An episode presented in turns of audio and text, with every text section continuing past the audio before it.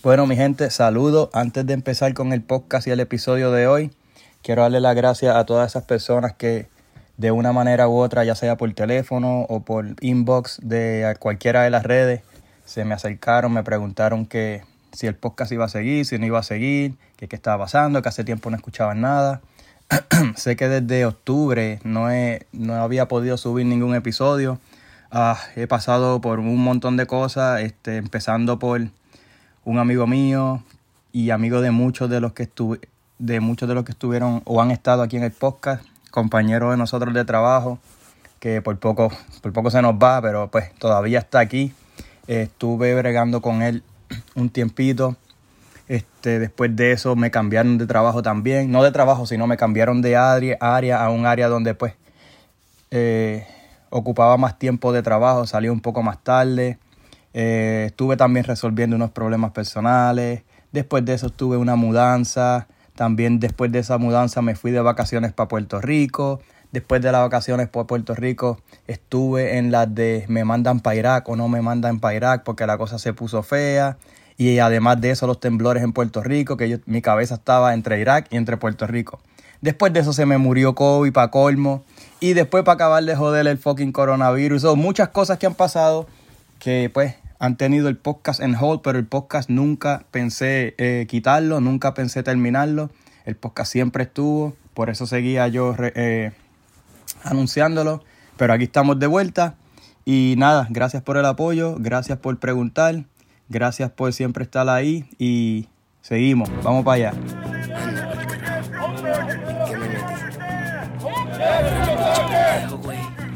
¿Qué me metí? Déjame contarte mi historia, el porqué, la razón de venirme al norte y ser un soldado, decirte las cosas que aguanto, las cosas que veo y todo lo que yo he pasado, los gritos, las marchas, lo que disimulo, cagar en los montes sin limpiarme el culo, dormir en camiones en Irak o en Libia, lejos de mis panas y de mi familia. Yo vine pa' acá buscando lo que no tenía, estaba bien jodido y buscaba mejoría, con un inglés de mierda, soy latino me tiro de pecho y me la arreglo en el camino. Ponle un poco de sabor, trompeta, suena las maracas. Se lo cuento al alfa y al omega desde la barraca. Corre, culero, corre.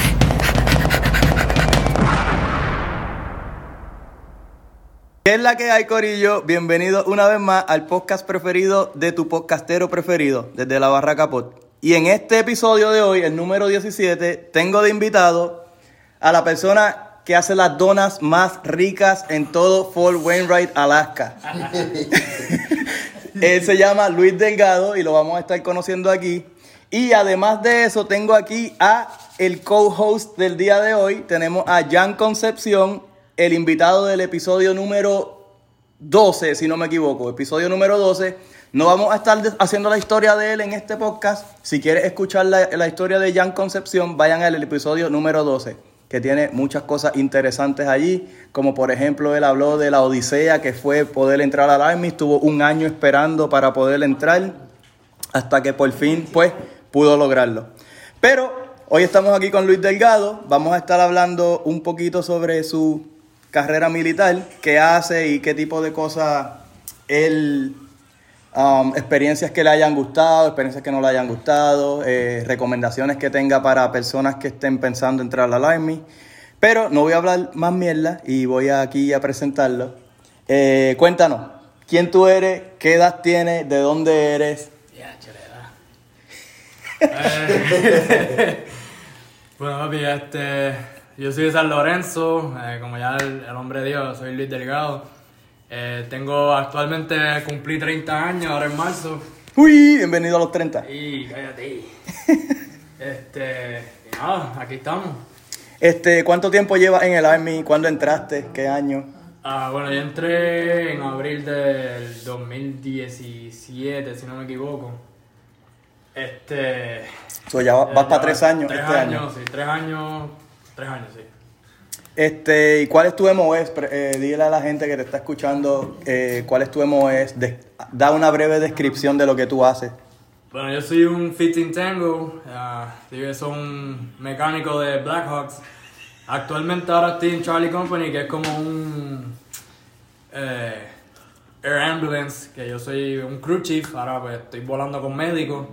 Eh, cualquier situación que pase en lo que es Alaska, donde estamos en station, pues yo tengo que estar entonces con el médico, volar con ellos y pues, asistirle lo que ellos necesitan al momento, coger presión, eh, y eso es lo que más hago porque no me van a dejar hacer intravenosos ni nada. Pero eso es lo que hago, mecánico de, de helicóptero de Blackhawks. O sea que desde que llegaste a Alaska has estado bregando en helicóptero. Sí, pero al principio cuando llegué yo entré directo a lo que es Delta Company, que es más lo que es maintenance. Okay. Eh, ahí yo me dedicaba más a hacer mantenimiento de ellos. Este, ¿Y qué tipo de mantenimiento así para la gente que, que le gusta los helicópteros? ¿Qué tipo de mantenimiento tú haces a los helicópteros? Bueno, ahí lo que hacemos, en Delta cuando empecé, ahí estábamos haciendo un face que ahí desmembramos todo el helicóptero completo, sacamos los, los hélices, Oh, wow. eh, eh, sacamos los engines, que son dos, este, de todo, de todo. ¿Y cuánto, sea, cuánto tiempo más o menos toma desmontar un helicóptero de eso? Full completo, como nos puede tomar un mes, Oh, wow. un mes y medio, hasta dos meses, depende de cuán, cuán exagerado sea el, el mantenimiento que haya que hacer. ¿Y es más fácil volver a montarlo o es, o es más fácil desmontarlo? Full, ¿Sí? Es más fácil montarlo para atrás. Si tú sabes dónde sacaste el, el tornillito que sacaste, tú sabes que va ahí. O sea, nosotros tenemos una maderita que es donde ponemos todos los tornillos ya seteados como por, por parte. Que es cuestión de poner el- la parte y zumbar los tornillos, torque y ya, para el carajo. Ok, ¿y te gusta? ¿Te gusta lo que haces? Me gusta, ahora me gusta más porque pues, estoy volando, cobro más obviamente. este, que antes, que antes era más que estar ahí en el hangar mío, trabajando todo 9 a 5, 9 a 6.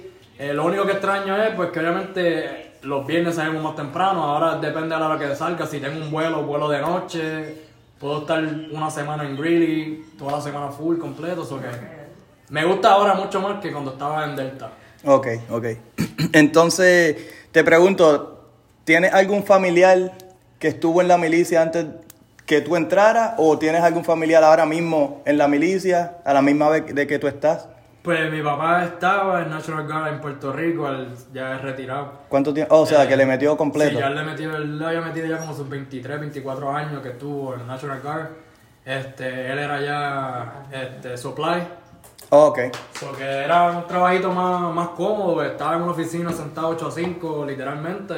Mi hermano ahora, está, ahora mismo está en Afganistán deploy. Oh, ¿de verdad? El mismo, mismo, más o menos el mismo MOS, Human Resources. Está, se está enfatizando más allá lo que es el, el Postal Office. Pues él cogió ese curso allá también de lo que es eso de correo y toda esa pendeja. Este, ahora está allá en 42 Afganistán. ¿Sí? Ok. ¿Qué rango es él? Ahora él, él fue a BLC hace poco allá mismo en, en Juanadía. So que ya casi sergeant. Ya es mismo. So, Specialist Promotable Delgado en Afganistán, saludo desde Alaska, aquí de parte del Corillo. Este, y te pregunto, eh, so, tu papá estuvo en National Guard, tu hermano está ahora mismo deployed en Afganistán, y tienes alguno, fa- algún otro primo o algo así, abuelo, ¿no? Esos serían Los únicos- ustedes tres. Los únicos que hay, sí. Ok. Entonces, ¿a dónde fuiste a Basic Training? ¿Y, y qué experiencia puedes contar de eso? Ahora viene lo bueno. Ahora es que viene lo bueno. Sí, no, no, donde yo fui. A mí me gustó, a mí me gustó Basic, me gustó un montón. Yo fui a Fort Benning, Georgia, la escuela de, de infantería. Este, al principio, obviamente, la- en lo que uno se acostumbra, este, en lo que uno como que se acopla a ese ritmo nuevo de vida como tal, porque obviamente tú estás acostumbrado en Puerto Rico a levantarte a las 8, 9, 10 de la mañana y acá levantarte a las 4 y media para ponerte a hacer puchos, abdominales y joderte la vida todo el día, pero este, lo que uno se acopla y eso, pero a mí me gustó la experiencia de Basic Training, me, me gustó mucho más que Haití como tal. Sí. Y este, ¿tienes alguna experiencia de basic training que te acuerdes que tú digas, diablo, eso fue súper graciosa o que digas, diablo, esa, esa experiencia de verdad no, me- no se la recomiendo o no se la, ah, ¿cómo se dice? No se la deseo a nadie.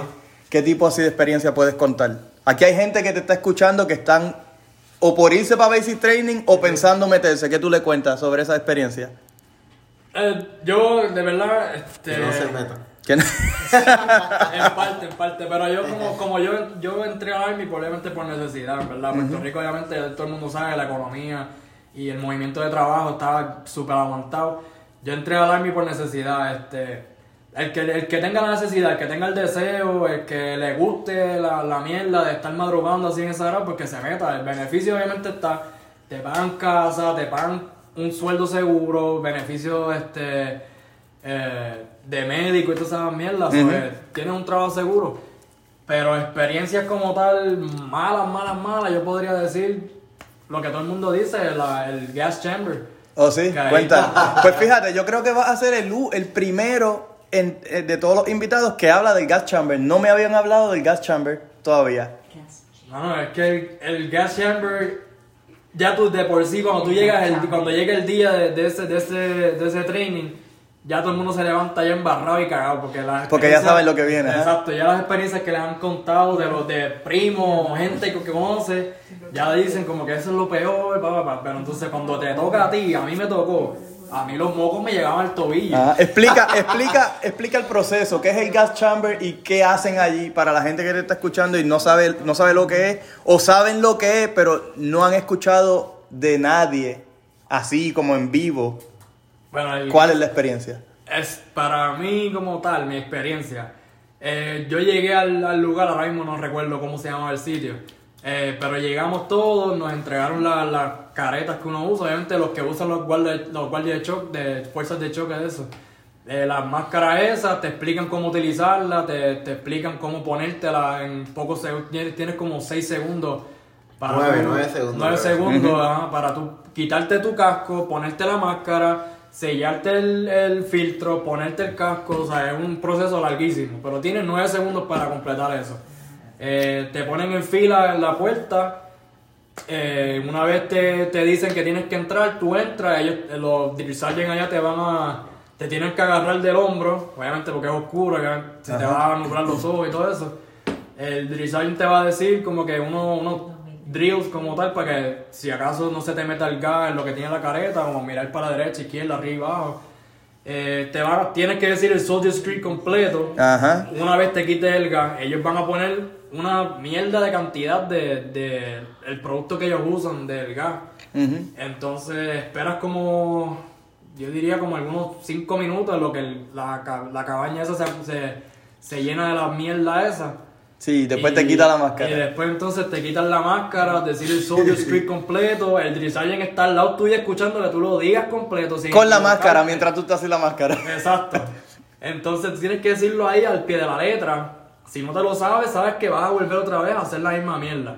Este, Los ojos se te están a- a- no, papi, eso tú- irritando, Tú, la- tú lagrimeas. los mocos, Los mocos te llegan que tú barres el piso con los mocos. Eso es, la tosedera. Este, después de ahí, cuando tú sales de ahí, tú flap los, los brazos, los flapeas como un pájaro. Y lo, después tú respiras como si, no hubiese, como si hubieses nacido nuevo. Ajá. O sea, que tú respiras de lo más bien, te limpias esos pulmones completos, cualquier catarro sale de ahí curado. Sí. Pero es malo con cojones, eso sí, es una experiencia malísima.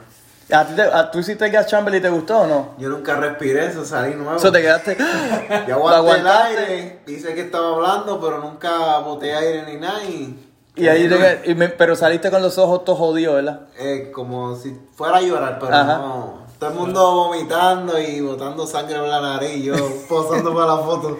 No puedo. Como de- Por eso es que dicen, por eso es que, dicen que Fort Benning es la escuela de, Sí, sí, hombre. sí, sí, sí. ¿Tú fuiste a dónde? ¿Tú fuiste a Fort Benning? Yo fui a Fort Sill, ¿tú fuiste a Yo dónde? fui a Fort Jackson. Fort Jackson. Fort Jackson, pero no voy a decir nada mucho de él para que lo vayan y lo escuchen. Episodio número 12. Este, ok, la próxima pregunta. Eh, AIT. ¿Dónde fue tu AIT? ¿Cuánto duró tu AIT? ¿Qué experiencias tuviste allá? Mi IT fue en, en Fort Eustis, Virginia. Eh, duró como un mes y medio. o- no, me- no estoy muy claro ahora mismo cuánto exactamente duró. Um, pero mi experiencia como tal fue enriquecedora, en verdad. Antes que siga, eh, para los que no sepan, siempre lo menciono, pero por si está escuchando por primera vez, AIT es el training que se hace después del basic training. AIT es un training que se enfoca y se especializa más en el trabajo que tú vas a estar haciendo en, en el Army. El basic training es el, el, el training que tie- por el que tiene que pasar todo, las lo personas que están en el Army. Cuando te entra al Army, tú te crees que eso es basic training y ya. Y ya, exacto, no. Después de Basic Training va a AIT, que es el que se especializa en tu trabajo. Por ejemplo, yo fui a un AIT diferente al que fue Luis Delgado y fui a un EIT diferente del que fue Concepción. Otra Los tres fuimos a un, dif- a un diferente EIT. Ajá, ¿y qué pasó? Fue una experiencia enriquecedora, dijiste. Sí, porque en verdad, pues, obviamente, yo nunca en mi vida he trabajado con helicópteros, nunca pensé trabajar con helicópteros y menos del calibre, obviamente, porque son Militares, Son, ¿eh? son militares, esos helicópteros valen casi. Ajá. Valen su, su buen paquete de dinero. Eh, y obviamente, más yo que los tengo que volar, so que yo sí tengo que saber lo que estoy haciendo. Porque obviamente cualquier mal, malfunction que pase, voy para abajo. Este, pero experiencia en Haití. mm, Cuando llegué, nosotros llegamos súper tarde primero. ¿Dijiste cuánto duró tu EIT? Duró, yo creo que. Mes y medio, dijiste, como ¿verdad? Mes y medio, dos Ok, meses, ok. más o menos, sí. Este, nosotros llegamos súper tarde en la noche. Fue un viaje de Georgia a Virginia, fue un viaje como de 12 horas en, en el bus que ellos tienen. Ok. Este, llegamos súper tarde, como dije, y pues no hicimos, hicimos como que el processing básico al principio. Eh, me tocó a mí eh, second shift, que ellos dividen, por lo menos en Houston, no sé cómo ahora está funcionando, pero dividieron los, los, los platoons, entonces a mí me tocó second, que entonces yo, mi, mi, de acostumbrarme a basic, que era madrugar a las 4 de la mañana y ya a las 8 estar durmiendo, ahora en basic es acoplarse a un horario nuevo. Haití. Por- en Haití, en Haití, ¿verdad? Este, porque ahí entonces estudiaba de 10 de la noche hasta las 4 y 50, 5 de la mañana, para entonces hacer PT. Oh, wow, sí, que era todo- Entonces era, era lo contrario al de nosotros. Exacto, era acoplarme completamente a un nuevo schedule de- del diario. Y en esa parte ahí, pues, es lo que uno se acostumbra otra vez. Pero a mí me gustaba también en Haití. este, Yo tenía mi cuarto, compartí el cuarto con dos más. Eh, me tocó con los mismos de Basic que iban también. Que Ah, que ya por lo menos los conocías de Exacto, allá. En mi Basic me tocaron, habíamos como 12 o 15 personas que eran 15 tangos también. Fuimos al mismo sitio. Y nada, pues ahí entonces yo hice amistad con un, con un grupito, pues nos metimos todos en un mismo cuarto, ya tú sabes, eso era música todo vender, los, Sí, los sí, sí. Lo otro sí era que para tú poder salir de la base, tú tenías que tener un máximo de yo creo que 90% en el, G- el GPA. Ok. Entonces tenías que eh, pasar una inspección del ASU, cantar que si el soldier, ah, decirle, recita- recitar el Soldier Creed, cantar el Army Song, la inspección de tu, de tu cuarto completo, tenía que estar de que super inmaculado. O sea, cualquier cosita, no, y no podías usar ni cloro ni nada, cualquier Sí, sí. cloro que te encontraran ya estaba descualificado.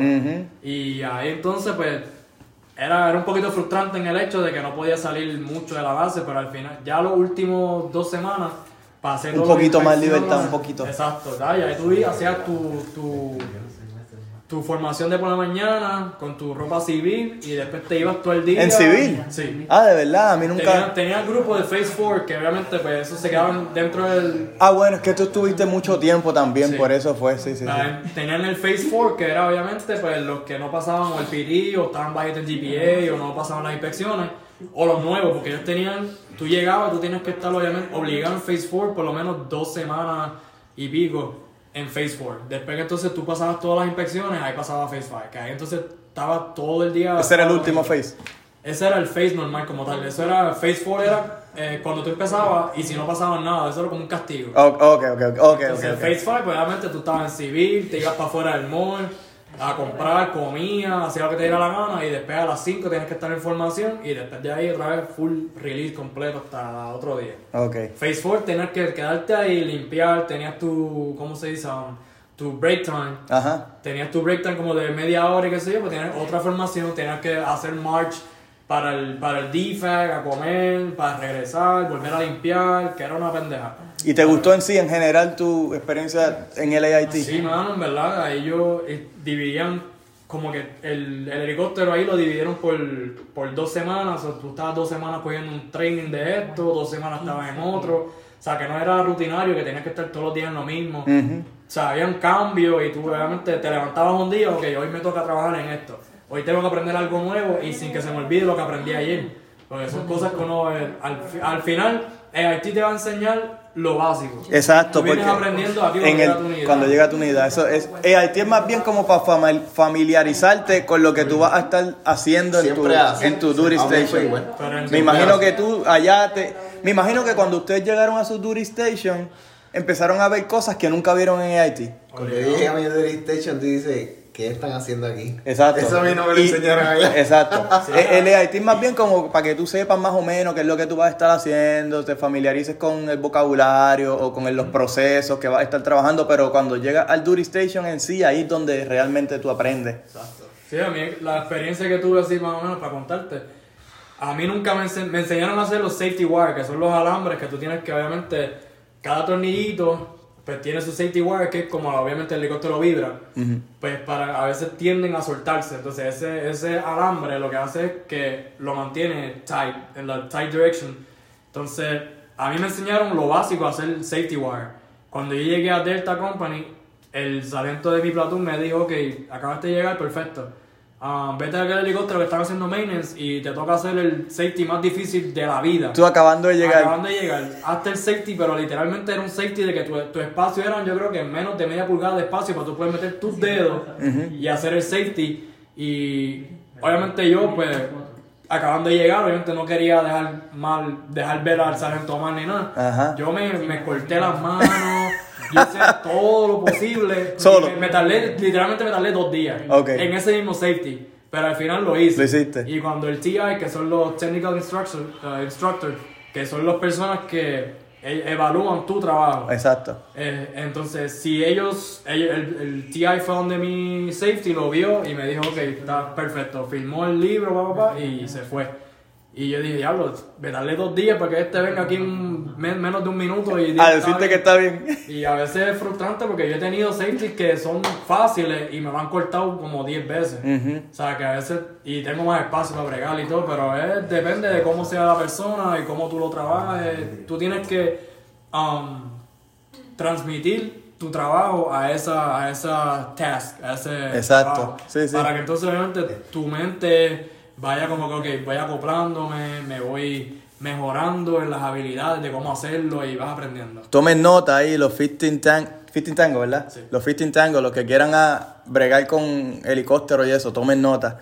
Este, y oye, pregunta, en, en EIT, ¿tuviste la oportunidad de volar los helicópteros, montarte en los helicópteros? No, en EIT no. En Haití ya eso, tanto los helicópteros jodidos, eso es más para... Más para práctica y para enseñanza y eso. O sea, que tu primer vuelo en sí de helicóptero fue cuando llegaste. Fue aquí. ¿Y qué, en qué, qué tipo de helicóptero fue? Son los UX-60, los Lima, esos los Blackhawks. Oh, los Blackhawks, ok, ok. Y a cada rato tú estás en un helicóptero montado, ¿verdad? Literal, ¿sabes? Cuando me dan, eh, nosotros obviamente en Charlie Company ellos tienen un, un flight schedule, Mm. que es donde obviamente cuando tú ves tu nombre, pues ya tú sabes que ese día te toca volar con tu PC, que es el Pilot in Command, PI, que es el Pilot, eh, CE, que es Crew Chief, y MO, que es el Medic. Eh, son los únicos cuatro que vuelan ese helicóptero. Y eso es literal todo el día. Cuando, ah, No, no, eso es ya cuatro horas, dos horas Ah, de training. Ahora mismo el helicóptero, nosotros tenemos una modificación que tiene los external tanks, que son dos tanques para que la gente los ve y dicen eso, tienen dos bombas ahí. Y son dos tanques de gasolina externos. Ah. Eh, eso nos da más o menos como hasta 6, 7 horas de vuelo continuo. cada uno.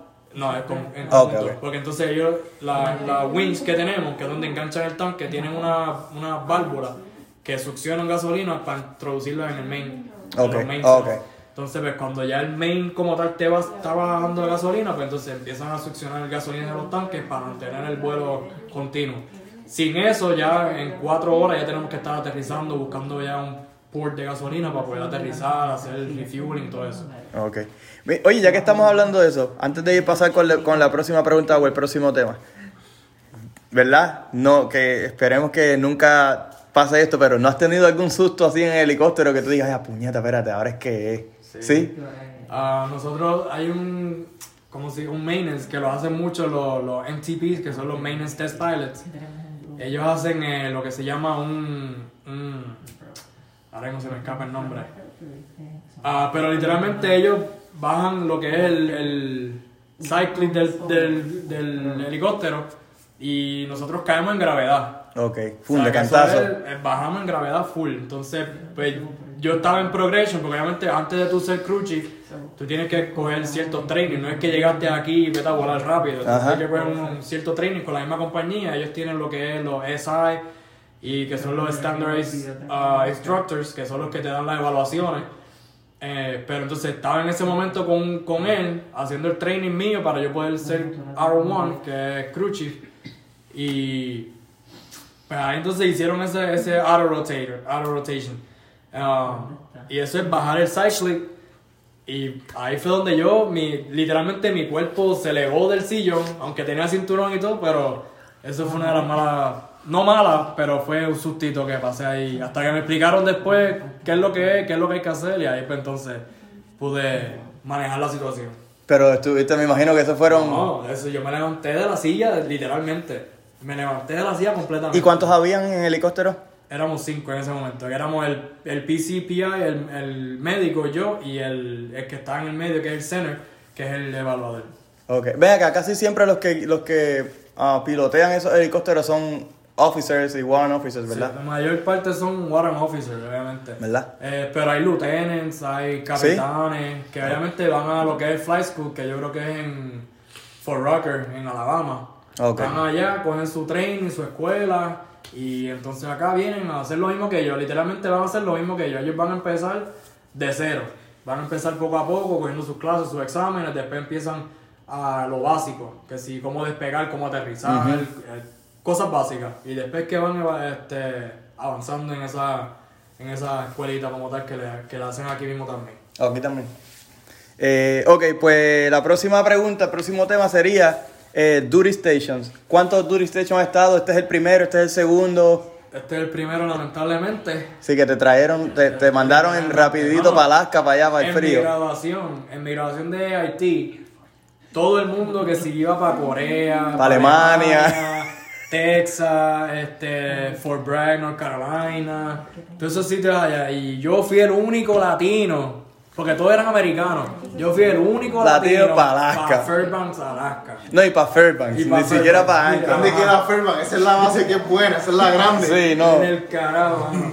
Esa es la que tiene el shopping grande. No, no, chacho. Aquí hay tres shopping supuestamente que no hacen uno. Bueno, aquí, aquí el, el único mall que hay aquí esto es como una venta del pasillo, bro. Sí, literalmente lo que tiene.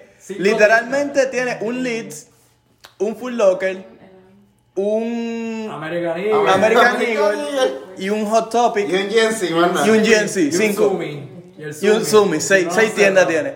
Y tiene más de seis tiendas cerradas y seis tiendas abiertas. Cabrón. Este, mira, entonces cuenta, cuéntale aquí a la gente que está escuchando. ¿Quién era Luis Delgado? ¿Cuál era tu vida antes de entrar al Army? ¿Qué tú hacías? Eh, ¿Estudiaste? ¿Qué, qué tipo de cosas tú hacías? Ah, me gradué de la high en el 2007 ¿Dónde? ¿Qué escuela? en José Campeche en San Lorenzo. Saludito a la gente de la José Campeche en San Lorenzo. Ah, sí. Me gradué ahí en el 2007. Después de ahí ah, entré al MECTEC, que es un colegio de, de, de ¿En Cagua no mecánica. era? Sí, en Cagua. En Cagua, ¿verdad? Jack- saluda a Jackie Fontané y a Mimi Pavón. ella siempre... Es, Mec, es Mectec la, los que, la que ellos promocionan. Yo sé que ellas promocionan una de esas O escuelas. es eso, o auto, o ¿cómo se llama? Automeca. Automeca. Ya lo mala mía si no era Mectec. Pues, Mala mía. Está, está en el, está en el mismo ámbito. Está la en el mismo audiencia comentando. Mira la audiencia cómo te mira, Rodríguez. ¿Estudiaste en Mectec? Estuve en MECTEC por un, literalmente yo creo que menos de, de un trimestre. Eh, después de ahí no, no me llamaba mucho la atención lo que hacía ahí. Ahí yo estaba estudiando electromecánica industrial. Ok. Eh, era bueno y todo y aprendí mucho de electricidad, porque obviamente en- incluían electricidad en ese curso. Aprendí bastante de electricidad, pero no me, no me llamó mucho la atención. Después de ahí me cambié para el Turabo. Uy, Turabo. ahí estudié, empecé a estudiar ahí ¡Eh! este, sistema de información en computadora. Ahí le metí como un año, un año y medio, casi dos años. Sí. Ahí um, empecé, empecé estudiando un grado asociado. Me gustó tanto el grado asociado que lo cambié a un bachillerato y yo dije, pues aquí me quedo, entonces pues, me gusta lo que estoy haciendo. Y después de ahí me quité. Me quité, no, no me entró la motivación nada más y pues me quité de la universidad. Eh, ahí empecé a trabajar. Eh, mi, primer, trabajo fue en Sam's Club de Macao. Yo, saludito a la gente de Sam's Club de Macao. Mándale saludo ahí al jefe tuyo. Ah, ya ni, ya ni jefe está, yo creo. Ya no está. Ya. Tacho, Eso fue hace tiempo, ¿va? Eso. Han, han pa- ha llovido, ha llovido. Después de ahí estuve, ahí estuve como dos años, dos años y medio, casi tres, en Sams. Ah, por poco hago su- supervisor de electrónica, pero obviamente pues las cosas pasan y pues no me cogieron. Ok. Pero la experiencia en el trabajo fue buenísima, a mí me gustaba lo que hacía, ahí era cajero. Eh, pero después de ahí este, seguí, ahí tuve un accidente automovilístico. Eh, ya lo que pasó, cuenta. No me digas que estabas cuadrando en la No, no, 30 en Cagua, sí, sí, probablemente. Corollita, eso del 2006 por ahí, cuando salieron los bonitos. Ok. Eh, ahí saliendo del trabajo, un sábado, eh, saliendo del trabajo, pues obviamente sábado, fiebre. Salí, salí guayando goma y pues no, eh, no. ¿A qué le metiste? tiempo. ¿A qué le metiste? A otra guagua, a Eh, una, a a diablo. una minivan. Ninguno de los dos les pasó nada. Ah, no, gracias a Dios no. nos ¿Y los pasó carros, nada. jodidos?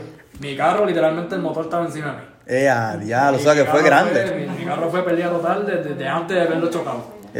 Este, pero después de ahí, nada, la experiencia obviamente, pues, me compré otro carrito, ahí conseguí otro trabajo, después em- empecé, mi último trabajo fue en Atento, en Cagua. Oh, yo tengo un pana que estu- Bueno, no es que era el pana pana mío, pero yo creo que era pana, o sea, él era pana de un pana mío. Creo que él trabajó ahí. Yo estaba en T-Mobile, en el call center de ahí de T-Mobile. Ah, ok, ok, no. Ahí estuve como, yo creo que un año, año y pico, hasta que ahí fue, ahí fue donde entonces un día, literalmente, yo no podía tener el celular encima. Un día estoy de camino a mi carro y veo una llamada del reclutador. Uy, ya, olvídate, te reclutó, olvídate. entonces cuando yo, pues, obviamente vi la llamada, llamé, llamé obviamente para atrás. Él pescado. me dijo, eso fue un lunes. Él me llama. Entonces ahí lo llamo para atrás y él me dice, ah, este, para que pases por la oficina, este, para que llenes unos papeles que te vas. Y yo como que me voy así de que ya. Y él me dice, ya, te vas. Pero ven acá, ¿ya, ¿ya tú habías tenido algún tipo de contacto con él? Pues, lo que pasa es yo, no- obviamente yo no pasé el ASBA. Yo saqué 30 puntos en el ASBA. Escuchen, que hay mucha gente que, que escribe, ah, no, ¿y qué? ¿Y si no paso el ASVAB una vez, ¿qué pasa? Mira, yo he conocido gente que coge el ASVAB dos y tres veces. Mira, tú lo coges hasta que lo pasé con pases. 31 y me fui con trabajo. ¿Y cuántas que no veces lo cogiste? ¿Y cuántas veces No, lo yo lo cogiste? cogí una vez. Una vez. Yo, yo sí la excepción, yo lo cogí como cuatro, tres o cuatro veces lo cogí yo. y lo pasaste, al y, fin. Y al final, el, yo sacaba de que 25, 20 y pico. El así. mínimo con irte sin trabajo. Ajá, pero entonces yo obviamente no quería eso. Yo saqué 30, en esa vez ¿sabes? saqué 30 y de ahí como que me olvidé. Pasaron varios meses. Eh, yo iba cada rato al reclutador, le decía que es la que hay, que hay nuevo, ha pasado algo. Entonces, pues no me decían nada, no había nada. Eh, ese, ese lunes, de casualidad, se abrió una ventana que ahora mismo no me acuerdo cómo se llama, cómo exactamente se llama. Oye, pero para haber sacado 30 le mueves bueno. Sí, Entonces, sí. porque mi GT también no es tan malo, pero tampoco es el mejor. Yo tengo como 90 y pico de GT.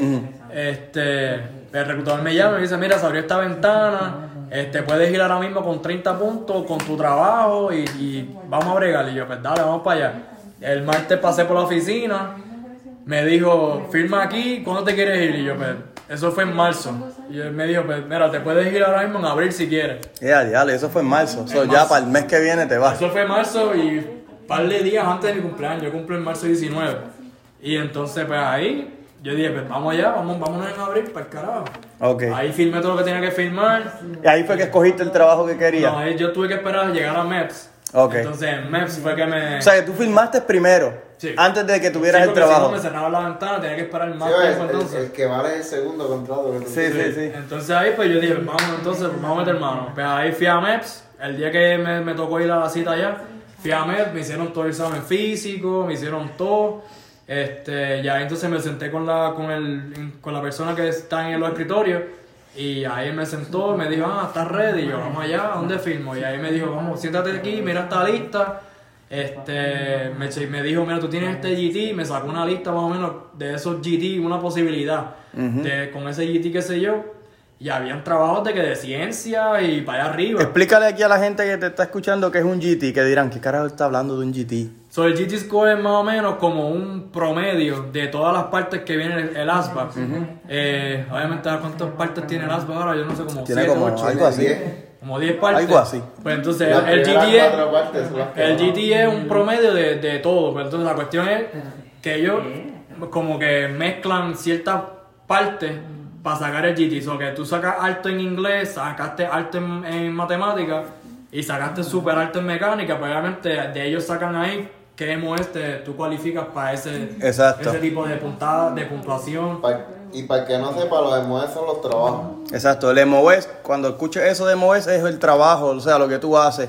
Yo, por ejemplo, yo estoy en transportación. Yo lo que hago es guiar troces grandes, transportar am, armamento, transportar eh, combustible, transportar comida de un lado a otro. Este, Concesión, él es, Logística. él es logística, él Todo lo que tú necesites para tu trabajo. Exacto, él procesa lo que son equip- equipaje, piezas. pesado, liviano, todo. Y pues Delgado, que está describiendo aquí lo que es su trabajo con los helicópteros, pues cada persona pues tiene su distinto MOS. Este, mira, entonces te pregunto, de tú no estar en el Army ahora mismo, ¿qué, qué tú crees que tú estuvieses haciendo o qué te hubiese gustado estar haciendo? Pues mira, en verdad, honestamente, así de primera instancia, no sé dónde estuviese ahora mismo metido. Sí sé que a lo mejor hubiese terminado de estudiar en la universidad. Hubiese terminado de Estuviese estudiar. hackeando ahora mismo. Hoy, hoy bien, hoy bien. en cuarentena. O estuviste en cuarentena en Puerto Rico, exacto. Pero no sé, en verdad, como que así rápido decirte qué estuviese haciendo, no sé de verdad dónde estuviese metido. Um, pero sí, a lo mejor hubiese terminado de estudiar, me hubiese motivado a, a terminar de estudiar y quién sabe, a lo mejor estuviese trabajando en lo que estudié, en tu so, no sé. O quizás ahora mismo estuviese haciendo el proceso de meterte al Army. Probablemente, a lo mejor hubiese sal- salido mucho mejor en el ASPA, hubiese, no hubiese tenido el trabajo que tengo, pero estuviese también, porque obviamente como dije al principio, la economía en Puerto Rico no, no, no está buena y no pinta estar mejor en el futuro. so, algo que uno tiene que buscar para la familia y eso, tienes que buscar. Sí, sí, sí, que hay mucha gente que no entiende eso que, y critica mucho a los militares porque son militares, porque se fueron para la milicia de los Estados Unidos, O, pero te, fuiste para Army y vendiste tu patria. Sí, Ahora pero- mismo yo ando con una camisa que dice Jíbaro. Jíbaro soy. Ya lo van a ver en la foto que nos vamos a tirar ya mismo, dice Jíbaro. Es más, cuando nos tiremos la foto, quiero que la tire así, Full. así la va a tirar. Y con, la, con el brazo delante. Y con exacto. Que es mucho extraño Puerto Rico, ¿eh? Eh, mira, entonces, próxima pregunta. Eh, ¿Cómo ha cambiado tu vida desde que entraste al Army? Ya sea de manera positiva o de manera negativa. Mano, de verdad cambió positivamente, cambió demasiado de mucho. Eh, he aprendido un montón, las experiencias de vida, obviamente, pero estoy casado.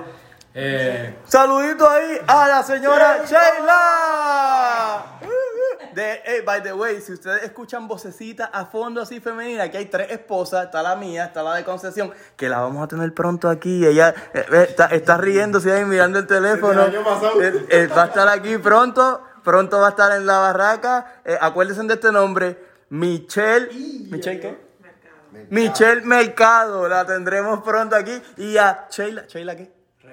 Sheila Reyes la tendremos en la barraca pronto. La mía, la mía va a estar aquí en algún momento. Yo sabré qué episodio. Voy a hacer quizás el episodio número 50. Y pa, especial. Episodio 50. De aniversario. Pa, de aniversario. Vamos a ver. Este, pero ¿qué estaba diciendo? Se me olvidó antes de decir todas las cosas. ¿Qué cosa positiva le viene a Luis? Hacer piti todas las mañanas. Exacto, qué cosa. ¿Cómo fue ese cambio? ¿Cómo fue ese cambio? A mí de verdad hacer ejercicio no, no es que no me gustaba, pues yo jugaba baloncesto y que sí, pues, me, me- mantenía en ese, en ese ritmo de jugar baloncesto, hacer un poquito de cardio y qué sé yo, pero al, al punto de estar como ahora, que gracias a Concepción me, me, me ha inyectado el, el gimnasio y, y, no, y no lo digo por mal, obviamente a mí me ha beneficiado un montón, Ajá, ajá. porque mucha gente quisiera tener 30 y verse como yo. Es verdad. Espérate, espérate, espérate, espérate. Sheila, Sheila Reyes, ¿qué comentario tú tienes que decir acerca de ese comentario que él acaba de decir? Que es la verdad. ¡Uy! Clase de papi, clase de papi, venir a los 30, papá. Gracias, gracias. Ok, ajá. Pero no, en verdad que, que fue un cambio, un cambio positivo a mi vida, de verdad. Este, obviamente, gracias al Army tengo la casa que tengo, sin pagar un centavo. Eso es uno de los beneficios, eso es uno de los mejores beneficios, te dan el BAA. Sí, porque estás aquí, cuando te mudes de aquí, tienes otra casa donde quiera que te toque. Sin, sin pagar la sin Juan sin pagar luz. Tacho, aquí estoy querido. Eh, y los beneficios, obviamente, como dije, los beneficios en el Army, a pesar de que el Army no es el mejor, el mejor trabajo. Eso es lo que yo le digo a la gente. Sí. El Army no es lo mejor del mundo. Pero es de los Beneficio. mejores. Pero te resuelve de un día para otro. Te resuelve todo lo que necesitas resolver. Obligado. O sea, no todo, pero te ayuda Exacto, Tu muchísimo. plan médico, el plan médico pues te bregan lo que sea. este, obviamente como dije, VA, te pagan casa en, en un post, ¿sabes? Y si está- y si te billetes. Esa- si, si vive fuera, pues obviamente ese VA te paga la casa afuera también, que sea que los beneficios que tiene el Army como tal son bastante buenos. El, el trabajo como tal no es lo mejor, pero los beneficios Es sí. depende del trabajo que te toque también. Claro. Hay trabajo, hay unos trabajos que son más cómodos que otros. Obligado. Pero pues, yo siempre lo que digo es que tienes que tratar de escoger un trabajo que tú pienses que te va a gustar. Exacto. Y que tenga futuro, obviamente, pues obviamente, gracias a Dios que yo escogí este trabajo, porque ahora mismo hay una licencia, se llama AMP, que es Aviation en qué sé yo qué. la otra Escuchen, tomen nota. Pero ahí obviamente tú mientras estás en el Army, el Army te paga para tú poder adquirir esa licencia. Una vez tú adquieres esa licencia, mientras más estés en el Army, más experiencia vas adquiriendo y cuando tú te retires, si no quieres relistar más nada, te retiraste, tienes esa licencia, tú puedes trabajar en cualquier compañía que bregue con cualquier tipo de electromecánica, motores, lo que sea. Y obviamente civil vas a ganar un cojón más, eso, eso es obligado. Vas a ganarte, yo, yo tengo un piloto que se retiró y el- ese piloto me di- nos dijo un grupito que estábamos en esa oficina que el pana de él, el tipo se está ganando casi 150 mil dólares al año trabajando en Anchorage, haciendo lo mismo que nosotros hacemos, levantándose a las 8 y pico de la mañana, sale a las 3, no hace más nada y se está ganando el triple de lo que ganamos y no se pide. Quizás no tenga los mismos beneficios, pero tiene Claro. una buen, mejor paga. Y el trabajo es federal. Exacto, es federal. o sea, que Estás ahí equivalente con lo que está. Exacto. que- obviamente vas a cobrar más, después de tú cobres más. Si no tienes que importa. buscarte Oye, un trabajo. oye, dice que por 150 mil pues se muda para Anchorage. Ah, no, así sí. Obligado. Así yo amo Alaska. Obligado. Por 150 mil yo me mudo hasta, hasta para Fort Bliss. Si tienes que buscarte un trabajo que te vaya a rendir fruto si decides salirte del army y en la vida Pues, civil, pues, los chamaquitos ahora mismo hoy en día firman lo primero que le den, le dan infantero.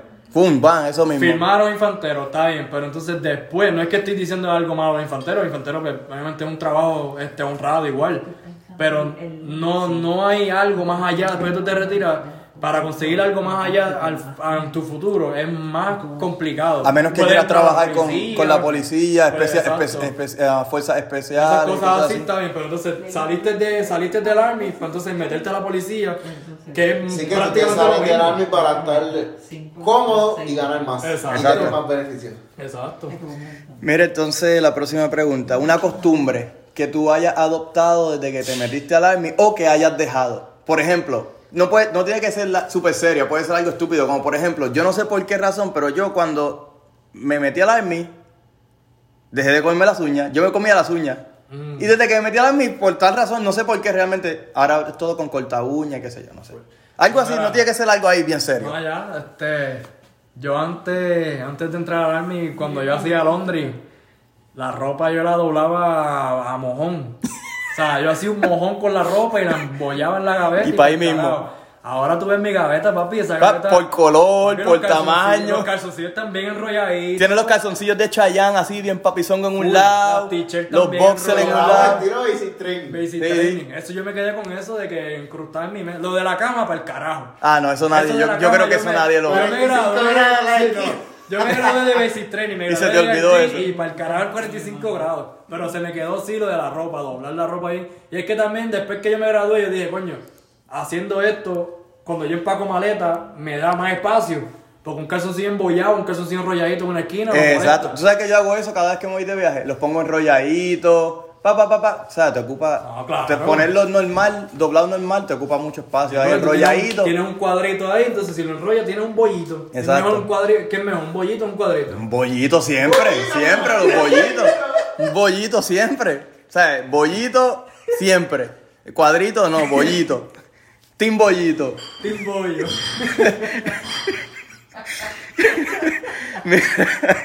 ok, este. Ok, entonces eso fue una, una costumbre que pues adoptaste. Y una que hayas dejado.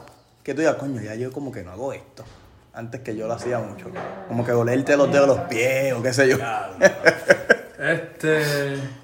Ya lo costumbre que haya dejado. Si te acuerdas, si no, pues pasamos por la la próxima no. pregunta. ¿No te acuerdas así? Es que si digo fumar marihuana. Ah, bueno, sí, ya eso es pues. El te obliga a dejarle. sí. Pues es que honestamente así, yo siempre he sido igual. Lo único que cambié fue de, de, de embollar a... Uy, aquí el Gran Concepción nos está trayendo una Bot Light. Espérate, déjame decir no sin nombre, que ellos no me están pagando a mí por promocionarlo, pero que se joda. Bot Light, so. La Platinum.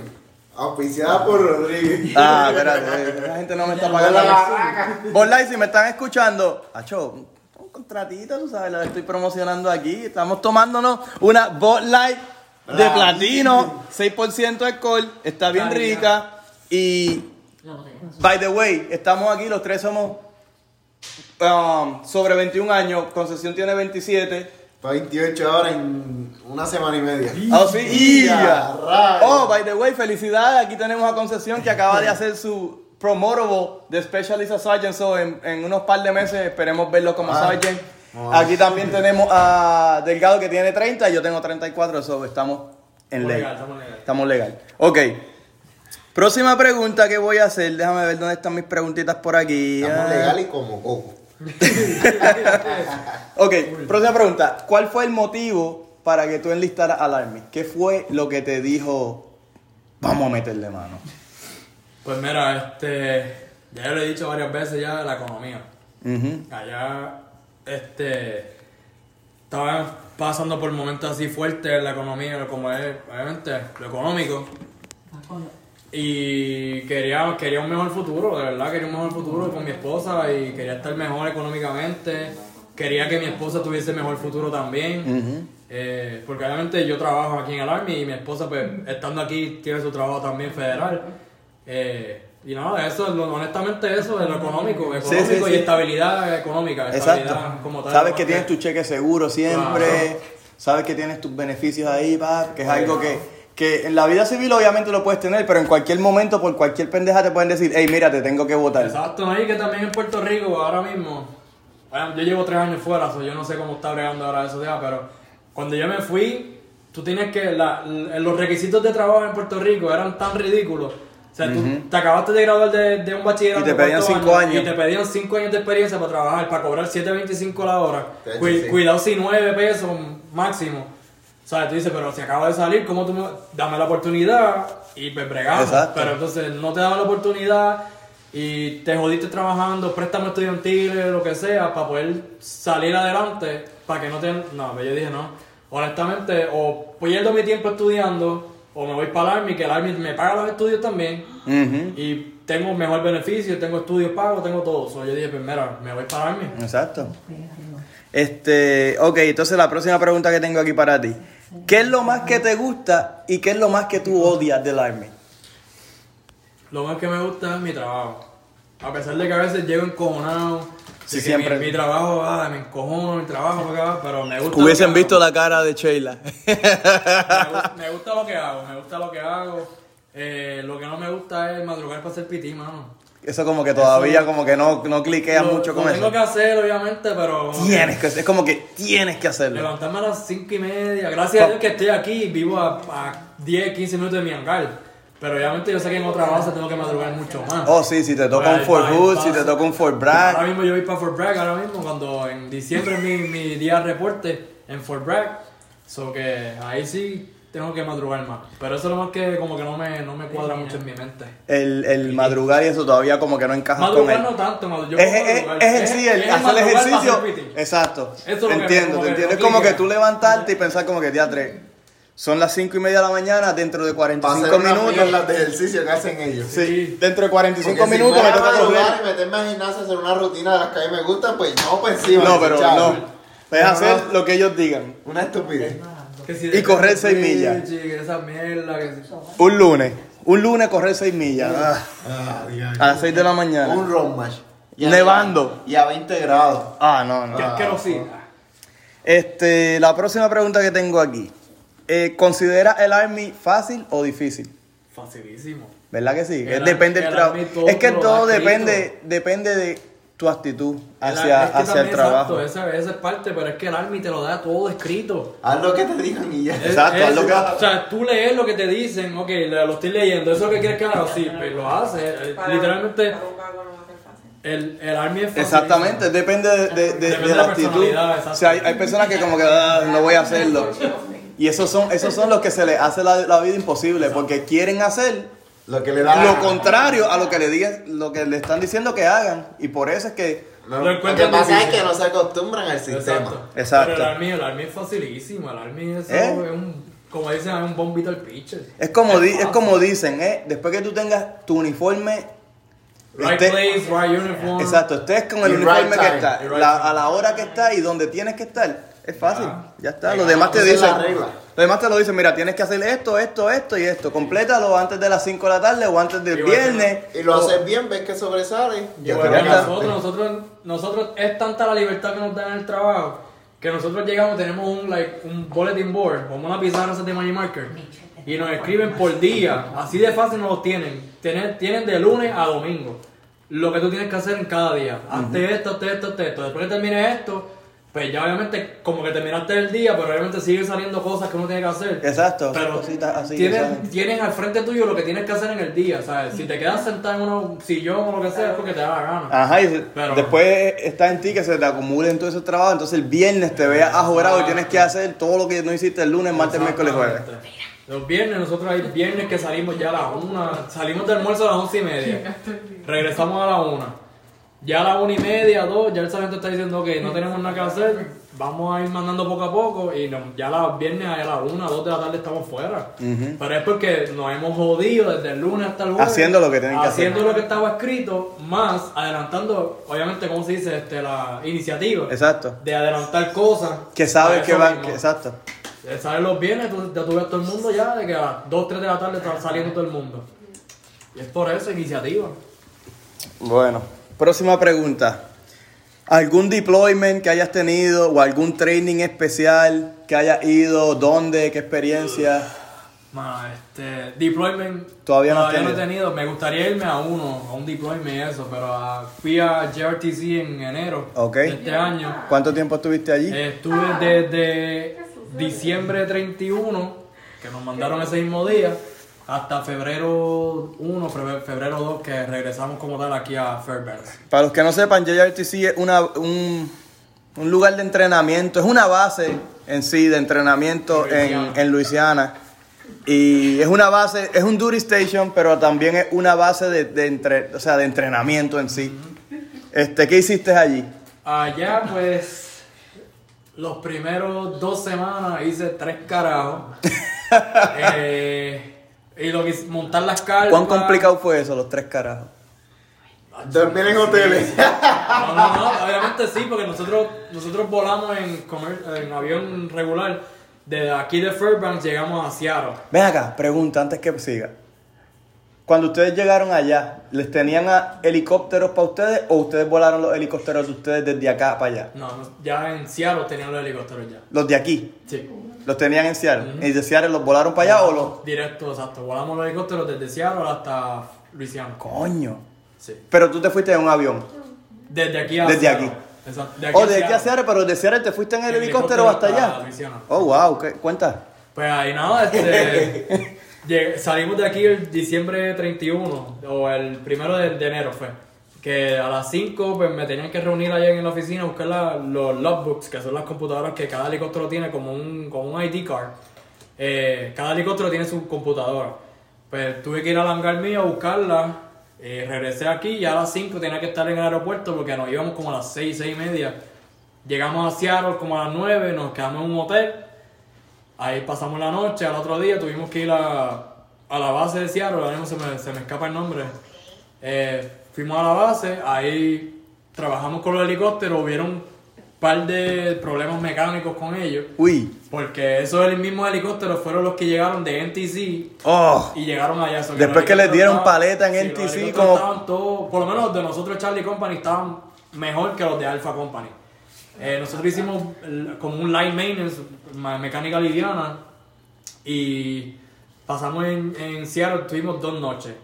De ahí, a los, a- después que hicimos todo, volamos directo, obviamente no directo, pero tuvimos escalas como de algunos 10, diría como 8 a 10 días. Obviamente la, la ventaja de esos, de esos viajes es el TDY. El TDY que sí, que te te- quedas en hoteles, sales Pago, a comer, eh. exacto.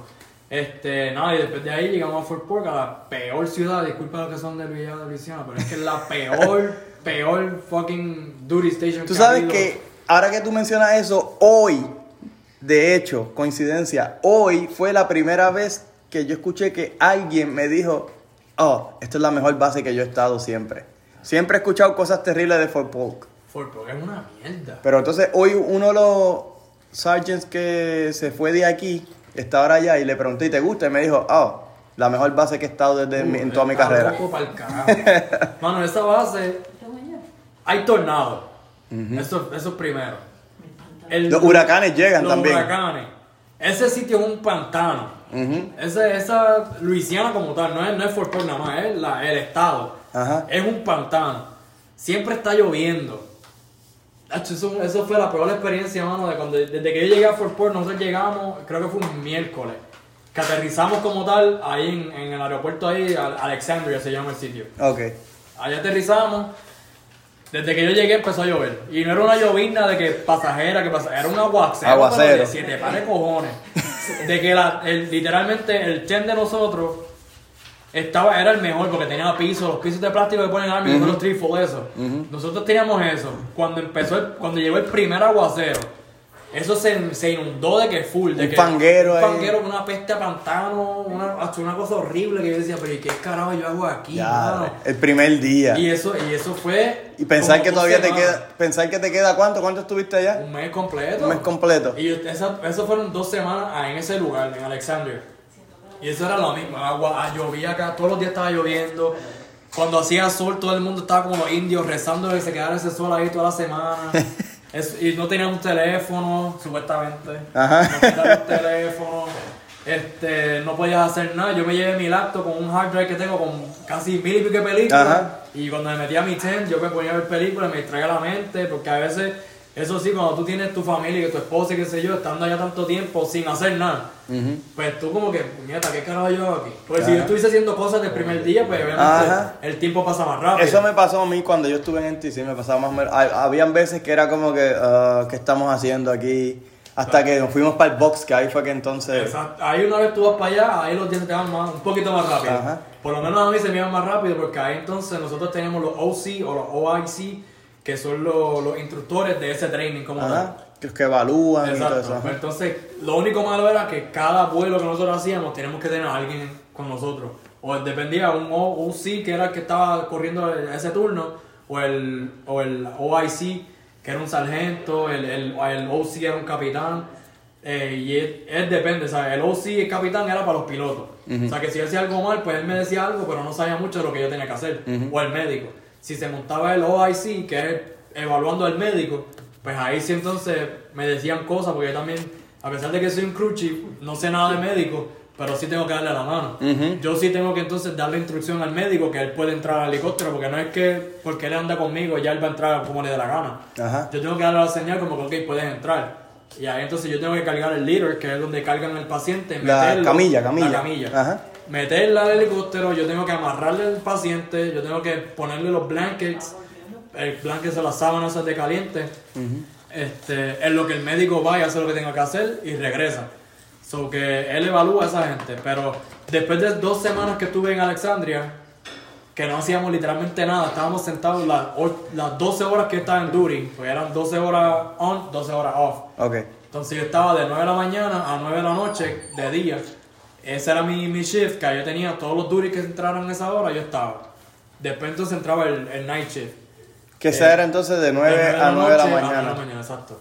Pues ahí este, tuvimos dos semanas así en ese brete y después de ahí nos movimos al, al otro lugar que era como el box del training, que ahí sí me lo disfruté porque ahí entonces volábamos de que literalmente todos, Todos los días. días. Todos los días eso era una misión porque entonces obviamente estábamos, perdón, estábamos ah, dándole support a la base de la infantería de ese sitio. Entonces, pues, obviamente yo estaba en el field, estuvieron en el field todo el mes completo, sin bañarse y sin nada.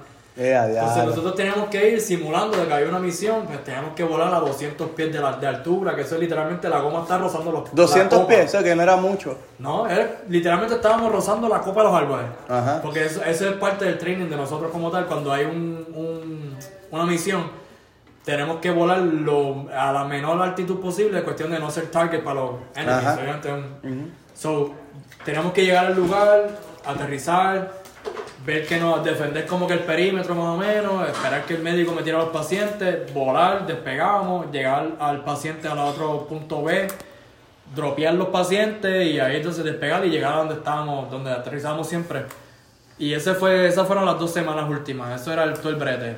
Volar de noche, siempre volamos con los MVGs, este, y así, eso fue todas las dos semanas. Mira, y cuando, cuando volaron de Seattle a Fort Polk, Luciana, ¿todo bien? De show. De show, tranquilo. Sí. Eh, fue, de di- fue de día, ¿verdad? Sí, la, día. la mayor tiempo, parte no- del tiempo. No, podíamos no podíamos volar de noche porque obviamente Ok. no estábamos no estábamos aprobados. O sea, eso es todo eso es todo un proceso, o sea, para tú poder hacer algo en el helicóptero Sí, tienes hay que ir un permiso, chain, un clearance. Exacto, un chain completo. Y y nada, o sea, fue una experiencia súper nítida. Ya yo había hecho un TDY antes. Eh, yo fui a, de- Pero eso fue desde aquí de Fairbanks. Nosotros despegamos de Fairbanks, volamos por todo Canadá ¿O sí? y hasta llegar a Kentucky para hacer un cambio de helicóptero, porque en Kentucky los civilians tienen, este, pues ahí que ellos hacen como los, los face, los, ellos, de- ellos destruyen el helicóptero y lo hacen prácticamente a nuevo. Ok. Entonces, pero ese- esa vez nosotros volamos desde aquí de Fairbanks, directo, pasamos todo Canadá, eso fue la mejor experiencia de mi vida. Chévere, de día, que se veía todo ahí nítido, clarito. nítido, mano. Veíamos los búfalos en manada. De verdad. Una cosa exagerada y cuando aterrizamos, la no la cultura, porque obviamente literalmente son americanos también, eh, aunque sean allá. Sí, sí, sí. Pero ellos no nos aman. Ajá. Eh, Canadá no quiere americanos ahí. Que no. No. Ahí eh, uno de los pilotos eh, llegó y entró al hotel a buscar cuarto, a ver si llaman cuarto, y uno de los, de los locales como que le empezó a gritar que si, ah, vienen para acá a matar a los bulls y que si el hunting y la verdad. Que si vienen que para acá a matar puertorriqueño y ya. y qué sé yo, y entonces ahí se- por poco se forma un- una trifulca ahí, por esa misma pendejada. Pues no, Canadá como que obviamente ellos tienen su colonia aparte Sí, sí, sí. pues no ven a un americano, un uniforme americano, pues como que trae problemas. Pero como la de experiencia de, de Canadá y la experiencia de aquí a, a Luisiana fueron las mejores experiencias que he tenido en mi vida cuestión de volar. La experiencia Ajá. de Luisiana de estar ahí en el tren fue una mierda. Y venga, entonces de Luciana tú regresaste en el mismo helicóptero paseado. No, ah, de ahí brincaba porque ya el helicóptero que yo andaba, que andábamos, eran dos helicópteros que venían. eh, si hubiésemos llegado a Seattle, de ahí de Seattle, entonces hubiese cambiado el panorama porque esos mismos helicópteros iban a estar en el TC también, en este TC que estaba corriendo ahora. So que entonces el sargento que andaba conmigo me dijo como que, ok, si llegamos a Seattle, los que van a NTC tienen que llegar de Fairbanks a Seattle para bajar otra vez para California, que es donde hacen el, el NTC. So, ¿qué, ¿Qué tal si nosotros volamos desde Luisiana y paramos en California? Que es más corto el, tra el Ajá. tramo. O sea, que los, de, los que vengan de aquí llegan directo y de aquí están allá. O sea, que esto fue, esto fue entre enero 2019, más o menos. No, ahora es este enero 2020. Ah, ¿eso fue ahora? Sí, este mes. Ok, ok, porque es que yo estuve en NTC en el enero de 2019. Ah, no, eso Por fue eso. en esta hora. Ok. O sea, que nos- el NTC que estaba corriendo, que están, ya están llegando, fue el que comenzó yo creo que en febrero marzo por ahí, que ya estaban deploying la gente para NTC. Desde el Pero 2019. no, de ahora de este año. Para los que no sepan. NTC es No, National Training Center, que es más o menos lo mismo de la base que estamos hablando en Luciana, pero en California, en Fort Irwin, California. Eh, NTC, ese es el National Training Center. So, los, los dos lugares de training más grandes de los Estados Unidos son ese en California y el JRTC. otro que estamos hablando, JRTC en, NTC, en Fort Polk. Nunca he ido.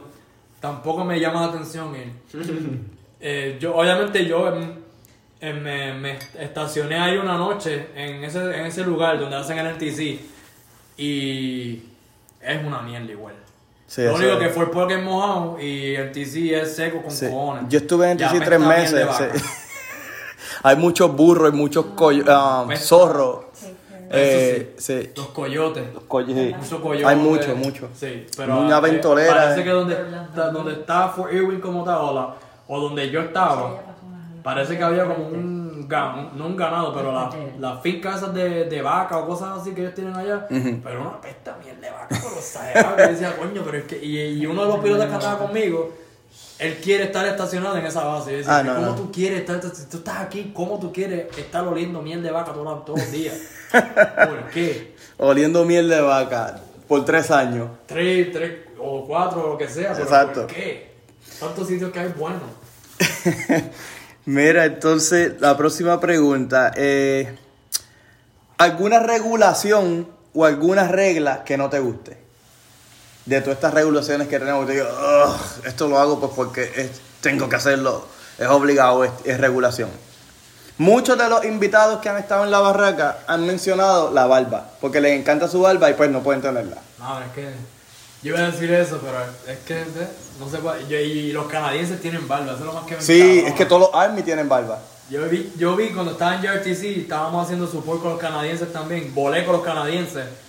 Este, y todos ellos, o sea, de que Gold pipone y con barba así en esa edad, yo decía, pero coño, ¿por qué? Y yo que tengo la barba, que a mí me encanta tener la barba, yo me untaba aceitito y toda la pendeja, pero este, No es que a ti se te nota, a ti se te nota que tú tienes, que- macho, que, pero te sale. A mí me gustaba tener la barba. Este, eso puede ser una. Eso puede ser una también, fíjate. La ¿Y cuál barba. puede ser otra entonces? Este, otra. Ya che. Ahí me cogí. La No tiene la que- regulación del PT. ¿Cuál? F, FM7-22. ¿Qué me- Ah, ah, yo sabemos aquí por qué lo está diciendo, pero eso se queda interno. Se queda... Readiness.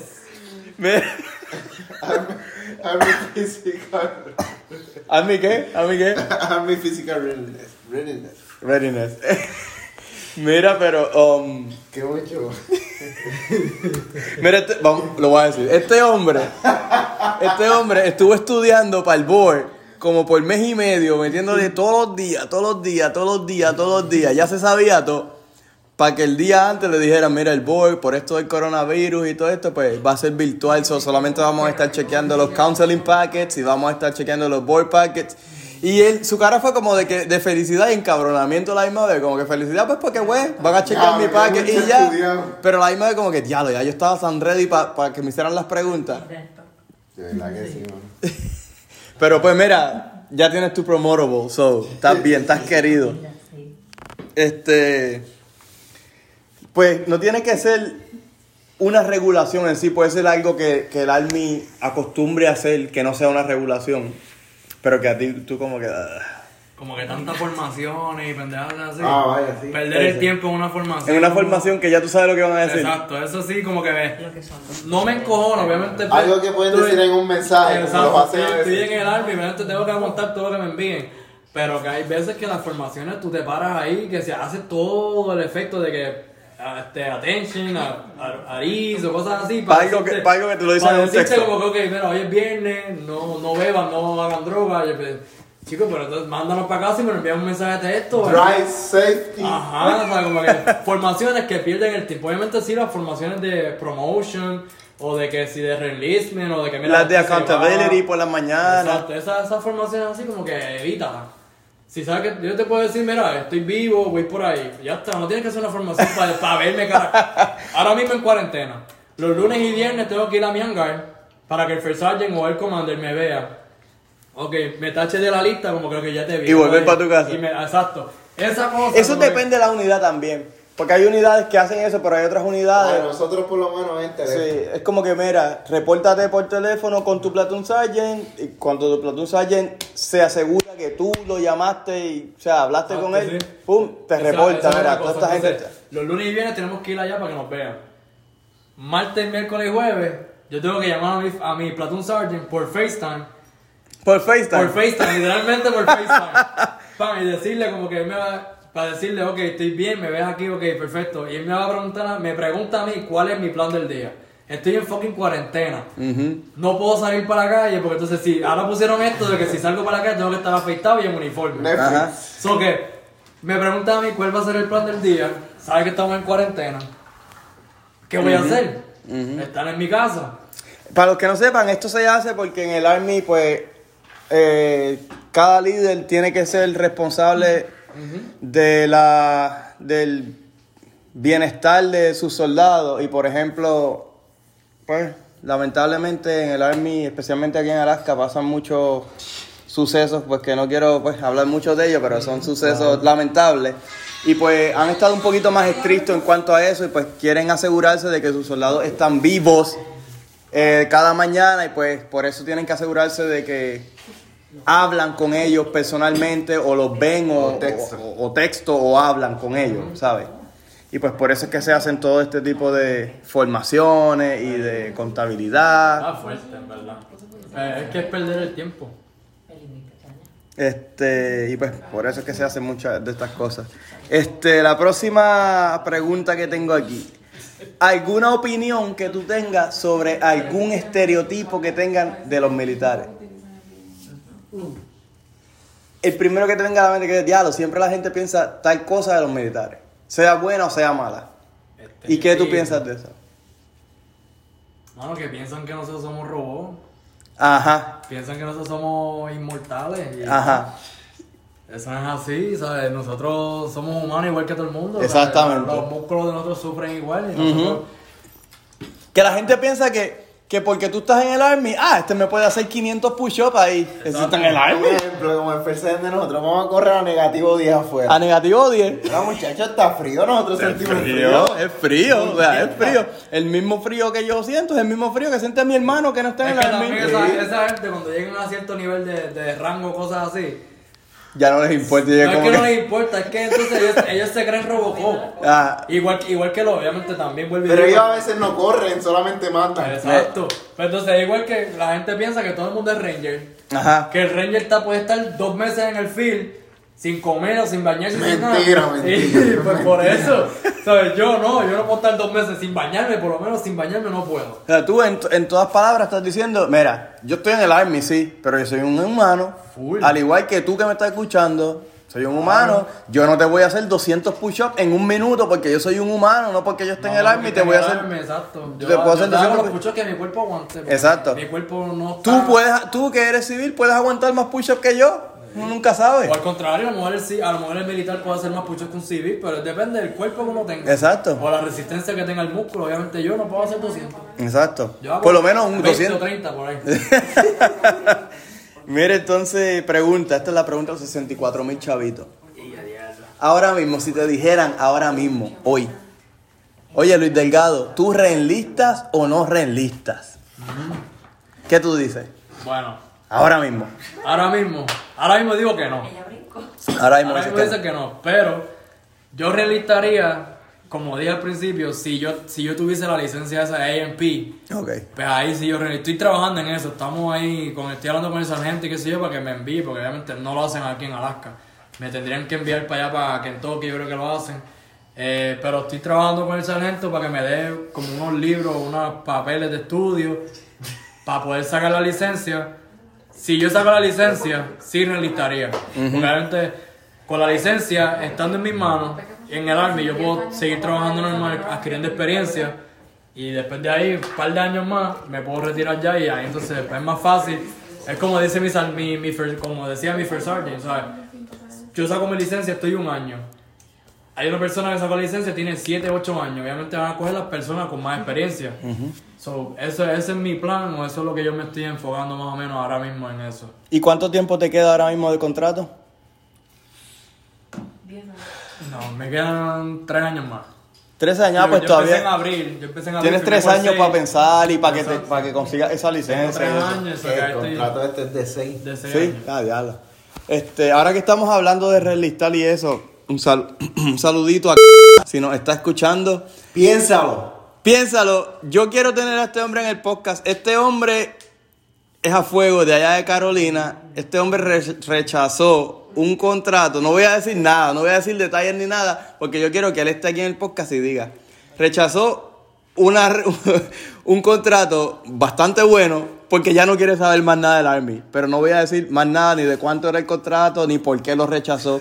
Simplemente lo rechazó. Era y ya él- jugoso, era jugoso. era jugoso y ya él no quiere saber más del Army. Yo traté de convencerlo y no hay Dios que le diga firma de nuevo. Era tan jugoso que me podía quedar 4 años más en Alaska. Cómo- cómodo.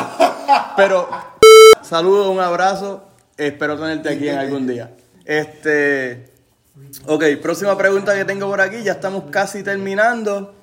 Eh, ¿Alguna película militar que sea tu preferida o que te guste mucho y la recomiende? Que me guste así bien brutal, no me gusta, me gusta, pero no como que militar así porque sí. Pero la de Black Hawk Down. Ok, hay, Black hay quien la mencionó, creo tengo que fue dos. Tengo esa y Cheer of the Sun. No sé si te acuerdas de Bruce Willis. Me acuerdo de la película, o sea, me acuerdo de qué película estás hablando, pero nunca la vi. Es- esas dos a mí me, me encantan. Y inclusive con el pana mío, a cada rato, hace ya años, nos decíamos como que, ah, este, están dando esta película en el 4 en estreno. Hace- ah, nunca la he visto, nunca la he visto, la estoy viendo por primera vez porque obviamente le han dado un montón. Ajá. Pero son dos películas, y más Black Hawk Down, obviamente yo trabajo en eso. So exacto, eso es lo tuyo. No me identifico con la película, no me pasó ninguna experiencia así, gracias a Pero Dios. estás familiarizado Pero está- con está todo. Exacto. está lo que yo hago. Que todo lo que Y está en la película puedes- tú lo entiendes. Ahí tú puedes ver todos los embustes que mete. Exacto. que no se hace. Obligado. Pero son dos películas militares que sí, como que me, me gustan. Fuera de ahí, no Ve tengo acá, nada. ¿cuál- ¿qué, pe- qué película tú mencionaste cuando yo te hice esta pregunta? ¿Tú te acuerdas? Si no te acuerdas fue que, que metiste feca y fue la primera película que te, que te acordaste. No, fíjate, no me acuerdo. No sé si es el efecto de la Light. No, Jan Concesión, episodio 12, escúchenlo. Pero yo puedo decir Full, full Metal Jacket, pero. Ah, esa- esa está buena, Ah, esa está dura. Yo, creo que yo no la he fue visto esa. completa. Yo creo que fue esa que se mata el. El, el, El gordito. El, Sí. el trainee se Sí, mata. es- yo, vi, porque- yo vi más o menos cómo está. Pero ese es más puedo- no te decir esa. Ajá, es de Marines. Pero está buena. Sí. Yo no te pude decir eso porque yo no la he visto completa. Pero yo sí he visto completa Tear the Sun. Que el Trisayan los puchea hasta volverlos locos. Esa Sí. parte la vi así, pero no, no te voy a decir eso porque no la he visto completa. No sé si me va a gustar o no. Bueno, pues vayan a ver Black Hawk Down, que creo que él es el tercero más o menos de los invitados que menciona esa película. Pero Tears of the Sun nadie lo había mencionado. So vayan y vean esas dos películas. Vea esta cabrón. Este, Bruce Willis, ¿verdad? Bruce Willis. Bruce Willis. Es el, como el commander del grupo en África. Mm. ok, entonces la próxima pregunta que tengo aquí, que creo que es la última en sí. Imagínate que tienes gente que te está escuchando ahora mismo, ¿verdad? Y depende de tu consejo, es eh, que ellos van a tomar la decisión de entrar al army o no. ¿Qué tú les aconsejarías? Te están escuchando y ellos están indecisos. Coño, me meto, no me meto, me meto, no me meto. Déjame ver qué Luis Delgado me tiene que decir. Pues Yo no, yo no soy, honestamente, no soy la mejor persona para dar consejos en, esta, en este aspecto. Pero lo único que yo les puedo decir es que, que, se, que vean cómo está su situación ahora mismo actualmente. Si, si necesitan un buen trabajo que les genere un buen futuro, que ustedes al final de su carrera puedan decir como, ok, estoy retirado, tengo un buen beneficio, eh, tengo de todo al alcance de mi mano, pues pueden meterse al Army. Porque para eso es que yo me entré. Por beneficio, por, por un buen plan médico, un buen, un buen bienestar a mi familia. Eh, fuera de ahí, el que le gusta hacer ejercicio, el que le gusta... Que le de verdad. El que le guste, exacto, el que le guste de verdad. Yo empecé sin gustarme y ahora mismo yo estoy en el gimnasio que de cada- estando en cuarentena yo extraño ir al gimnasio. Ajá. A ese punto yo estoy. Gracias a este otro. Gra- Gracias a Jan, que yo se lo he que es un dicho. fiebre. Gracias a este. Yo soy un mega fiebre. Eso lo Esto es un fiebre de gimnasio. No, y en verdad que me ha ayudado. A mí el gimnasio me ha ayudado un montón. Y el Army me ha ayudado también porque obviamente gracias a los PT y eso, aunque ya no me gustan, pero gracias a los PT pues me he mantenido en forma también. Eh, pero la cuarentena pues me ha jodido un poco. pero no, en verdad, hablando claro, ¿sabes? Las personas tienen que ver cómo está su situación actualmente. Si, si las personas tienen que sentarse a analizar como que, eh, ahora mismo estoy aquí ganándome 7.25 la hora. No tengo estudio, no tengo nada. Pues mira, vamos a hacer el sacrificio, entrar al Army si te gusta de verdad. Un hacer- contratito por lo menos, ¿verdad? Exacto. Para ver, a ver si te gusta o no. Mi contrato es de 6 años, pero no todos son de 6 años. Exacto, Hay son de 3, hay de tres, de cuatro. Sí, que tú puedes... Mi primer contrato fue de tres. Pues... Y cuando estaba por terminarlo, se me abrió la ventana y yo dije, eh, déjame darle otro breakcito y firmé por seis más. Esa es la cuestión. Es de tú- cuatro. Tú, entras por tres, cuando vienes a ver, te quieres, te quieres quedar. Te quedas porque entonces te gusta. Pero... O sea, son 15 meses, 15 meses antes de tu tirro que ya tú puedes chequear tu ventana, ¿no? Exacto. 15 meses antes. Y ahí ya tú tienes esa, como que, ah, ya tienes el- ese, ese, esa oportunidad de reenlistar, tienes el tiempo para pensarlo, So, yo ya el año que viene, en enero, puedo llamar. Exacto. 15 meses antes, ¿no? Sí, más o menos. So, ya, ¿cuándo dijiste? ¿En enero? Exacto. So, ya, ya, de, ahora ya. Ahora en diciembre puedo llamar. De, a- de aquí a allá tienes para pensar, res listo, ¿no? Res listo. Lloro un poquito, a ver si sueltan un bonito, a ver qué hay, tú sabes. Este. So, tu, tu recomendación es. Chequea cómo tú estás económicamente, este, si estás estable en lo que estás haciendo, si no estás haciendo nada. Exacto, si, si tu trabajo que tú- si el trabajo que tú tienes ahora mismo te está dando unos buenos beneficios, tienes un buen sueldo, estás cómodo ya en tu casa, tienes todas ya las cosas que tú quieres o deseas tener, pues mira, pues quédate lo que estás haciendo. Exacto. El que no tiene, pero quiere echar para adelante y busca las maneras, pero no le sale nada. Y pues mira, esto es una buena oportunidad Exacto. para eso mismo. Para ¿sabes? eso mismo, para brin- Son Para- tres años o cuatro años para que O tú digas, coño, me gusta, me voy a quedar un Es- tiempito es más. echar para adelante, pensar. Yo, eso es lo que yo pensaba. Yo decía, coño, ¿sabes? Es algo que yo puedo hacer para yo echar para adelante, no tan solo yo, sino la familia que vaya a tener. Exacto. Y un buen beneficio, de verdad. Eso es lo único que yo puedo decirle, que ustedes se analicen ustedes mismos y pensar cómo yo estoy, o cómo me voy a ver en estos próximos 5 o 10 años, si voy a estar en la misma situación económica que estoy, si estoy bien económicamente y, y pienso que voy a estar en la misma situación por ahí para abajo, pues mira, pues quédate donde estás, si estás bien, estás bien. Exacto. Pero si tú piensas que en dos años tú vas a estar bien pillado y estás bien jodido, pues mira, busca alternativas. El Army, pues, no es la mejor opción, pero es una opción que te va a ayudar Te ayuda a bastante. crecer. Y, y, y mucha gente se queda después de su primer contrato cuando, cuando empiezan a ver, coño, hay bonitos por esto, el trabajo realmente no es tan difícil, Exacto. este, tengo muchas oportunidades de, de hacer otras cosas, de viajar, de explorar, Eso es otro, exacto. Yo jamás pensé que iba a volar por Canadá. eh, y menos en helicópteros. Y menos en helicóptero, exacto. Ajá. Entonces, para terminar y cerrar aquí, las personas que te están escuchando, los futuros 15 tangos que te están escuchando, ¿dónde te pueden conseguir para hacerte preguntas o para saber, para mirar fotos y ver, diablo, yo quiero ver esos helicópteros y todo Ah, eso? Ahí están bien pillados que yo no subo fotos. yo no subo fotos porque es que no es que no, es que no me dejan, es que yo en verdad. Sí, sí. Eres un hombre cerrado. Exacto. Pero nada, si me quieren hacer preguntas, qué sé yo, este, en Facebook, Luis Delgado. Eh, Instagram, tengo l.delgado.lebron. Espérate, espérate, espérate, espérate, y aquí se jodió la cosa. Y aquí yo creo que yo voy a cancelar este, este podcast. Lebron, porque yo espero que sea tu apellido y no por el jugador. No, Por los dos, es por los dos. ¿Tú eres Lebron? Yo soy Lebron. ¿En serio? Sí. ¿Ese es tu segundo apellido? Sí. ¿Legado Lebron? Delgado Lebron. Mi nombre completo es Luis Alexis Delgado Lebron. ¡Ay, papá! O sea, que no es por el jugador. Las Yo, dos. yo siempre se lo digo a la gente que es con el jugador, porque Ah, se pues, escribe igual. ah, pues no sé si borrarle el episodio o dejarlo. si es por el apellido, lo dejamos. A mí me gustaba Si es por el como- jugador, A mí me gustaba como. es más, mira, chequeamos, gente, nos vemos, nos vemos la próxima.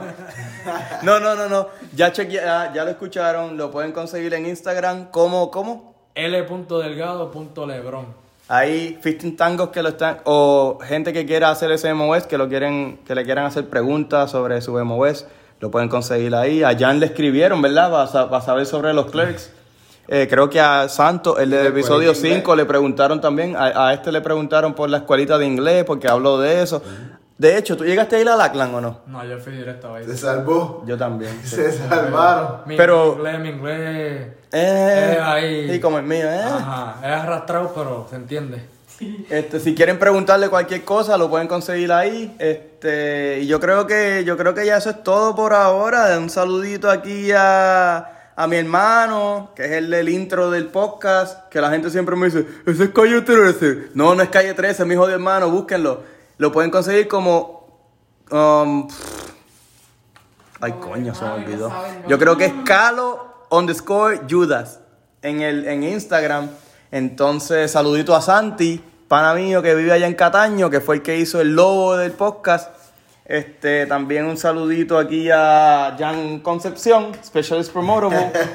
eh, chequenlo, episodio número 12. Un saludito a las, a las futuras, a las futuras invitadas del- desde la barraca en el Wives Edition, Sheila Reyes y Michelle Mercado. Mercado. La escucharán pronto en algún momento. Este, así que nada, te debo el sticker de la barraca, te lo voy a dar el lunes, cuando te vea de nuevo. Para la guagua. ¿Tú lo, no, tú lo tienes?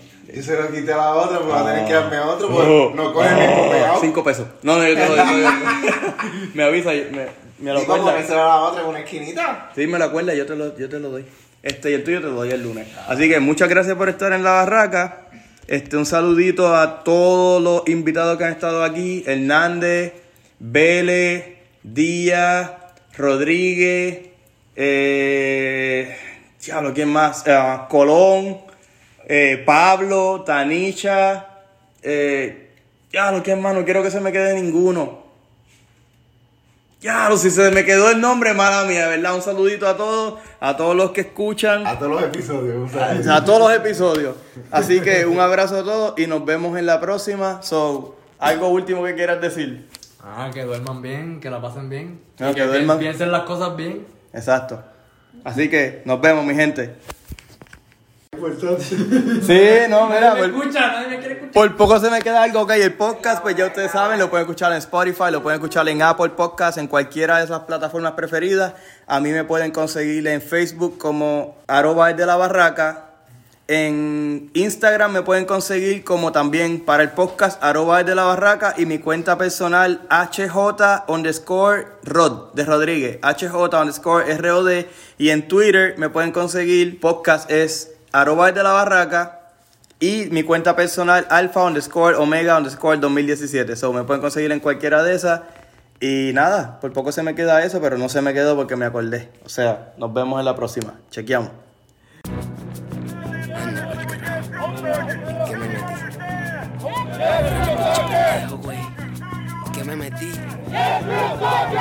Déjame contarte mi historia, el porqué, la razón de venirme al norte y ser un soldado, decirte las cosas que aguanto, las cosas que veo y todo lo que yo he pasado, los gritos, las marchas, lo que disimulo, cagar en los montes y limpiarme el culo, dormir en camiones en Irak o en Libia, lejos de mis panas y de mi familia. Yo vine pa' acá buscando lo que no tenía, estaba bien jodido y buscaba mejoría, con un inglés de mierda, soy latino, me tiro de pecho y me la arreglo en el camino. Ponle un poco de sabor, trompeta, suena las maracas, se lo cuento al alfa y al omega desde la barraca.